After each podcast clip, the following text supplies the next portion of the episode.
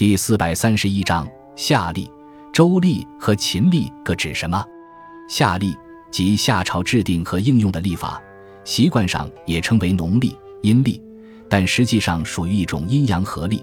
因为夏历在朔望月这一方面取用的是阴历的原则，而在设置闰月伊始平均历年为一个回归年这一方面，则显示出阳历的成分。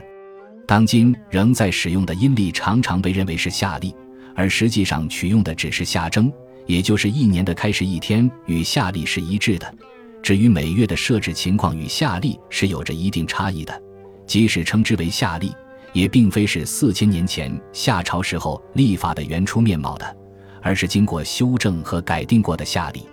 周历和秦历与夏历基本上是一致的，区别在于岁首的不同。周历以夏历的十一月为岁首。